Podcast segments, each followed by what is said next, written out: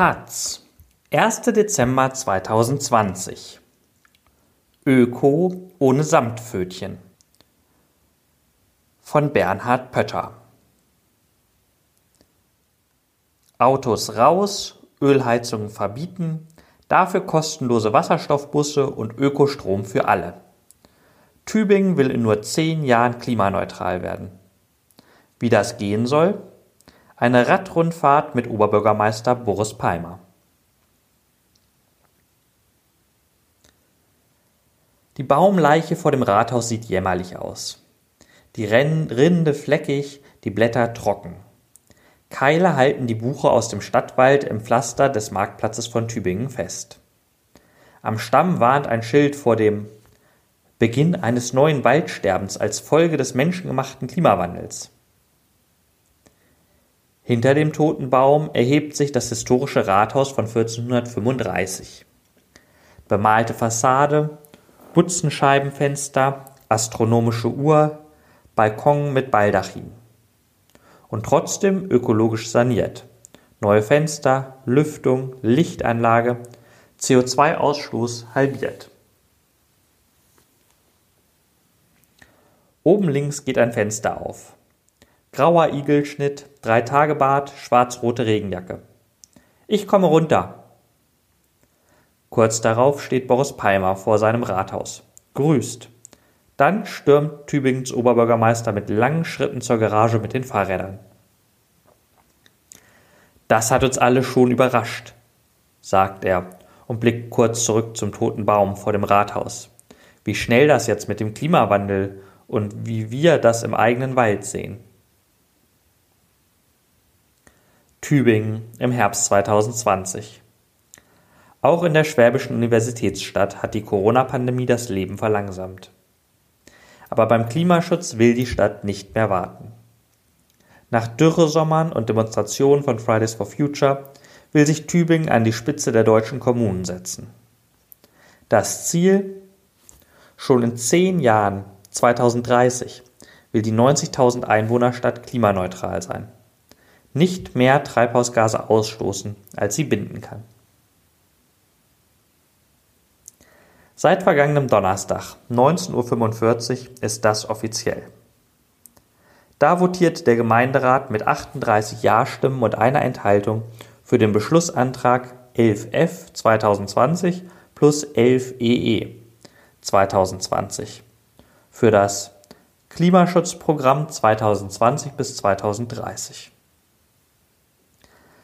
Eine radikale Ansage, die sich kaum eine andere Stadt in Deutschland traut. Die Versorgung mit Strom, Wärme und Mobilität auf Null Kohlendioxid zu fahren und dafür die gesamte Stadt radikal umzubauen, wie es ein Ratsmitglied formuliert. Es ist ein gewagter Sprung. Ein Sprung ins CO2-Nichts.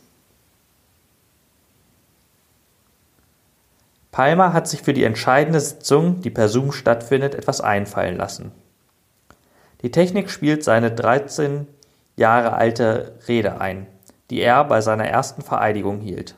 Noch deutlich jünger, ohne graue Haare, aber mit schwererer Amtskette. Schon damals plädierte er für ein ehrgeiziges Klimaziel. Seine Botschaft heute? Ich habe Wort gehalten. Dann schalten sich die OB-Kollegen aus Konstanz und Münster dazu, beide von der CDU, und preisen Tübingen als Klimapionier. Palmer schaltet die Webcam vom Marktplatz vor dem Rathaus auf dem Bildschirm. Im Dunkeln sitzt eine Gruppe von Fridays for Future. Sie lobt den bundesweit einzigartigen Weg der Stadt als ehrgeiziges Vorhaben. Die Hölderlin-Stadt hängt beim Thema Klimaneutralität allerdings noch zwischen Dichtung und Wahrheit. Bisher gibt es nur einen politischen Beschluss und ein Konzept. Die konkrete Umsetzung des großen Ziels beginnt erst. Es fehlen zusätzliche Stellen in der Verwaltung. Es existieren nicht alle nötigen Gesetze und es gibt vor allem nicht die Milliarde Euro, die der Umbau kosten soll. Aber es gibt Boris Palmer. Der Oberbürgermeister steht bei einem Termin im Oktober in der Innenstadt auf der Steinlachbrücke und zeigt ans andere Ufer. Dort reißt ein gelber Bagger den Boden auf. Dahinter ein großes Schild Blaue Brücke. Über ihm graue Wolken. Unter ihm werkeln zwei Arbeiter am Betonfundament des neuen Bauwerks. Nächstes Frühjahr steht hier die erste von drei Fahrradbrücken, sagt Palmer. Dann ist das hier vorbei, meint er und deutet auf die Straße hinter sich. Ein Radfahrer balanciert auf einem schmalen Radstreifen am Rand einer Autoschlange entlang. Und das hier auch. Und er deutet auf eine junge Frau, die ihm als Geisterfahrerin mit dem Rad auf dem Bürgersteig entgegenkommt. Ist natürlich nicht erlaubt, meint Palmer mit Blick auf die Frau, die zwischen den Fußgängern Slalom fährt, aber total verständlich. Es klingt ein bisschen so, als spräche Palmer über sich selbst. Nicht immer an alle Regeln halten, aber das Ziel vor Augen. In diesem Sinn hat der Grünen-Politiker seiner Stadt eine Ökoradikalkur verordnet und sie damit bundesweit in den Champions League der Klimaschützer gebracht. Tübingen macht blau heißt die Initiative, die Palmer seit 2008 vorantreibt. Seitdem sind die Emissionen um 36 Prozent gesunken. Pro Kopf liegen sie bei 5 Tonnen im Jahr. Deutlich besser als der deutsche Durchschnitt von 8 Tonnen. Unter Palmer macht die Kommune beim Klimaschutz ernst. Oder versucht es zumindest. Häuser dämmen, Ölheizungen verbieten, Fahrräder statt Autos.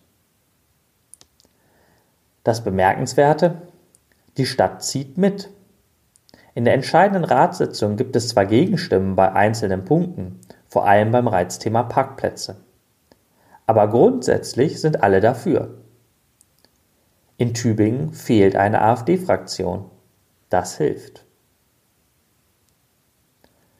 Mit dem Ziel sind wir alle einverstanden, sagt Ernst Gumrich, der Fraktionsführer der Tübinger Liste, der bürgerlichen Opposition, wenn man ihn am Telefon erreicht. Aber wir wissen auch, dass das Programm nirgendwo nahe an der Umsetzung ist. Er beklagt fehlende Projektsteuerung und Koordinierung. Er sieht nicht, wo das Geld herkommen soll, wer das alles planen kann. Und er befürchtet das Chaos. Gumrich sagt, er sei keinesfalls gegen Umweltschutz. Tübingen ist so ökologisch aufgestellt und wir können uns diesen Luxus leisten. Der freundliche Mann mit der hohen Stirn und den grauen Haaren hat lange als Manager beim Chemiekonzern Degussa gearbeitet und dort die erste deutsche Brennstoffzelle entwickelt. Die wurde erst begeistert aufgenommen, dann von den deutschen Autobauern wieder in die Schublade gepackt, als klar wurde, was es kostet und wie schwierig es wird. Gumrich fürchtet, mit dem Crashkurs zur Klimaneutralität in Tübingen könne es ähnlich enden. Alle schreien jetzt Hurra, aber wenn wir das Geld bei den Kitas sparen oder die Grundsteuer erhöhen müssen, zeigt sich, dass das Ziel läppisch überhöht ist. Die Verwaltung hat den Klimaplan zur Diskussion gestellt und Umfragen gemacht. Der Tenor große Zustimmung im Allgemeinen. Vorsicht, wenn es konkret wird, etwa beim Parken. Boris Palmer kennt diese Ängste und reagiert auf seine Art, mit Attacke. Wer sein Auto in der Stadt parken will, kann das gern auf seinem Grundstück tun. Auf öffentlichem Straßenland wollen wir da aber eine Radspur haben. Er will nicht kleckern, sondern klotzen. Viel zu lange habe man sich mit kleinen Veränderungen zufrieden gegeben. Jetzt müsse man an die großen Hebel bewegen. Langfristig die Haushalte zu verpflichten, Öko-Fernwärme zu beziehen. Kann man machen. Wird gemacht, sagt Palmer, ist abgehakt. Die Bezahlung von öffentlichen Parkplätzen ausweiten und erhöhen. Von 2,47 Euro im Monat auf 30 Euro. Der Gemeinderat sagt, Erstmal 10 Euro. Abgehakt. Palmer und seine Verwaltung gehen dahin, wo es weh tut. Für den Klimaschutz kann das ein großer Gewinn sein, finden Experten, die das Experiment Tübingen mit großem Interesse begleiten. Denn ohne die Gemeinden und Städte klappt das nicht mit der Zukunftsfähigkeit. Hier fallen wichtige Entscheidungen. Wir brauchen die Macher, die mit einer schlagkräftigen Verwaltung solche Probleme angehen, sagt Björn Weber, Klimaexperte vom Deutschen Institut für Urbanistik. Allerdings seien viele, vor allem arme Gemeinden mit ihren Pflichtaufgaben bei Bauen, Sozialem und Gesundheit so ausgelastet, dass Klimaschutz kein Schwerpunkt sei, weil keine Pflichtaufgabe. Sein Kollege Hans Hertle vom Institut für Energie- und Umweltforschung Heidelberg hat erforscht, Kommunen haben starke Wirkung nach oben. Einspeisevergütung für Photovoltaik, Passivhäuser, Radwege, viele Instrumente der Umweltpolitik wurden in Gemeinden erprobt. Und Kommunen können auch mal was riskieren und in juristische Grauzonen vorstoßen. Von denen gibt es mehr als genug, wissen auch die Planer rund um Boris Palmer. Darf eine Kommune ihren BürgerInnen Photovoltaikdächer und Ökofernwärme aufzwingen? alles nicht geklärt. Das müssten Bund oder Land regeln oder es als Pilotprojekt in einer Klimaschutzmodellkommune erlauben. Aber es passiert nur, wenn es einer vorantreibt, sagt Hertle. Das klingt nach einer Beschreibung von Palmers Stil. In seiner Stadt und seiner Partei sagen viele über ihn, hochintelligent, aber manchmal schwierig im Umgang. Er geht mit dem Kopf durch die Wand, auch wenn daneben die Tür offen steht, sagt ein Journalist. Braucht es für Klimaneutralität einen OB mit der Brechstange? Wenn schon, dann richtig. Den Eindruck vermitteln Tübingen und sein OB. Sie haben nicht, wie andere Kommunen, den Klimanotstand ausgerufen. Katastrophismus entmutigt, findet Palmer. Seine Verwaltung schrieb lieber das Klimakonzept, als im Hitzesommer 2019 tausende Schülerinnen und Schüler auf der Straße waren. Als Deutschland und die EU dann Klimaneutralität bis 2050 beschlossen, da habe er, sagt Palmer, zum ersten Mal den Mut gehabt zu denken, meinen wir das jetzt ernst? Palmer setzt an der Brückenbaustelle den Fahrradhelm auf. Weiter geht's. Gleich wieder ein Stopp über den Bahngleisen. Der Blick auf neue Wohnblocks, wo sich früher der Güterbahnhof ausbreitete. 500 Wohnungen, knapp die Hälfte mit Preisbindung von 8 Euro pro Quadratmeter. Lange und hart habe man mit dem Entwickler verhandelt, sagt er. Die Bauerlaubnis bekamen sie nur, weil sie unsere Bedingungen akzeptiert haben. Fernwärme, Solaranlagen, Dämmung, einen großen Teil Sozialmieten. So müsse man mit Investoren reden, findet Palmer. Er kann aber auch anders. Zehn Minuten später klingelt der OB unangemeldet im Gewerbegebiet am Flussufer bei einer Textilfirma. Ein Flachbau, silberne Tanks, ein Blockheizkraftwerk. Kann ich eure neue Anlage mal einem Journalisten zeigen? Kann er. Die Wärme aus der neuen Abgasreinigungsanlage, ein Kasten von der Größe eines LKWs, speist die Heizung von 5000 Wohnungen. Ein Glücksfall für die Stadtwerke und den Klimakurs des Bürgermeisters. Dann kommen Chef und Chefin schnell vorbei. Ich hätte besser verhandeln sollen, sagt der Unternehmer. Er mache bei dem Deal kaum Geld. Beim Abschied fragt der Oberbürgermeister nach der Auftragslage und den Corona-Problemen. Grüße an die Familie, dann wieder aufs Rad. Es beginnt zu nieseln. Egal. Am Bahnhof ist der Wandel schon zu sehen und zu hören.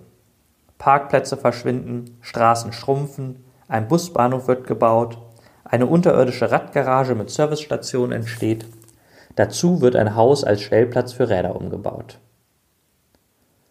Direkt am Gleis 1 stehen brusthohe Metallboxen, wo man für 60 Euro im Jahr einen sicheren, sauberen Parkplatz für sein Rad findet. Da kann ich um 14.12 Uhr den Zug nehmen und um kommen und um 14.13 Uhr den Zug nehmen, sagt Boris Palmer. Er hat sich schon eine Box reserviert.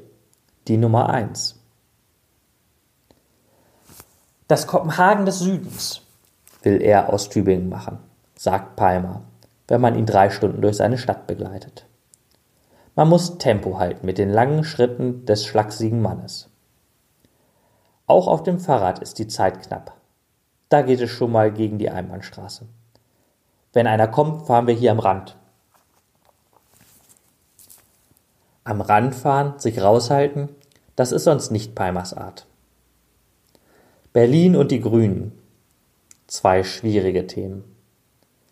Immer wieder schimpft der Tübinger über die Hauptstadt, wo nichts funktioniert und die Politik sich hilflos zeige. Da ist er, der Macher aus der kleinen Stadt im reichen Südwesten, gegen die Unfähigkeit der Metropole, die mit Armut und Schlendrian zu kämpfen hat. Fragt man nach, räumt er allerdings auch ein, dass Städte wie Oberhausen oder Stuttgart mit schmutziger und energiefressender Industrie vor ganz anderen Problemen stehen. Er sieht schon, wie privilegiert sein Tübingen ist, aus dem er eine Blaupause machen will, wie lebenswert emissionsfreier Wohlstand sein kann. Das klingt nach Wahlkampf. Kein Zufall. In zwei Jahren wird gewählt und Boris Palmer muss kämpfen. Ob ihn seine eigene Partei noch einmal aufstellt, ist unklar. Zu vielen geht seine Art ähm, manchmal auf den Geist. Der OB muss den BürgerInnen allein beweisen, dass sie ihn brauchen. Auch wenn sie ihr Tübingen als weltweites Vorbild einer klimaneutralen Industriestadt sehen wollen. Auf der Tour durch die Stadt jedenfalls sprechen immer wieder BürgerInnen und Bürger ihren Bürgermeister an. Der Radfahrer an der Ampel, die Frau im Vorübergehen, die Kaffeebesitzerin, die Bekannte, die auf der Straße grüßt. Seit 2007 ist Palmer im Amt. Wenn er noch eine Amtszeit bekommt, können die TübingerInnen erleben, ob das Versprechen wahr wird, bis 2030 die Klimagase auf Null zu fahren. Es wäre schön, das umzusetzen, meint der Politiker. Und seine Partei? Mir liegen Demutsgesten nicht, sagt er, wenn man ihn zum Abschluss der Tour kurz für ein Gespräch beim Cappuccino ruhig stellen kann. Gerade hat er wieder Ärger mit den Datenschutzbeauftragten im grün regierten Baden-Württemberg. Der hatte der Stadt Tübingen die Praxis untersagt, eine Liste von Asylsuchenden anzulegen, die vermeintlich gefährlich sein sollten. Keine Rechtsgrundlage und rechtswidrig, meint der Datenschützer. Palmer schlägt sich vor den Kopf, wenn er daran denkt. Es nervt ihn insgesamt, dass die Grünen eher über Nebenwidersprüche wie das Gender-Sternchen streiten als über Wege zu echtem Klimaschutz. Für Lösungen sei nur noch zehn Jahre Zeit. Andere Fragen müssten da eben zurückstehen.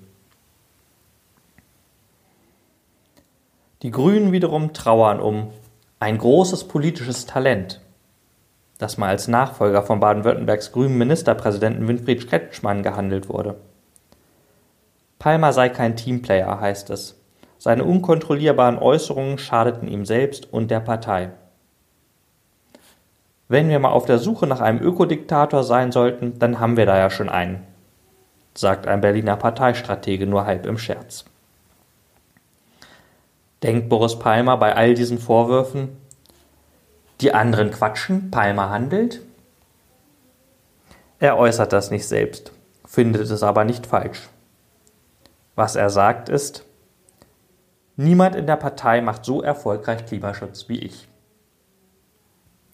Auch das werden Sie bei der selbsternannten Klimaschutzpartei Bündnis 90 Die Grünen nicht gerne hören. Wenn er in Tübingen Erfolg hat, könnte es aber stimmen.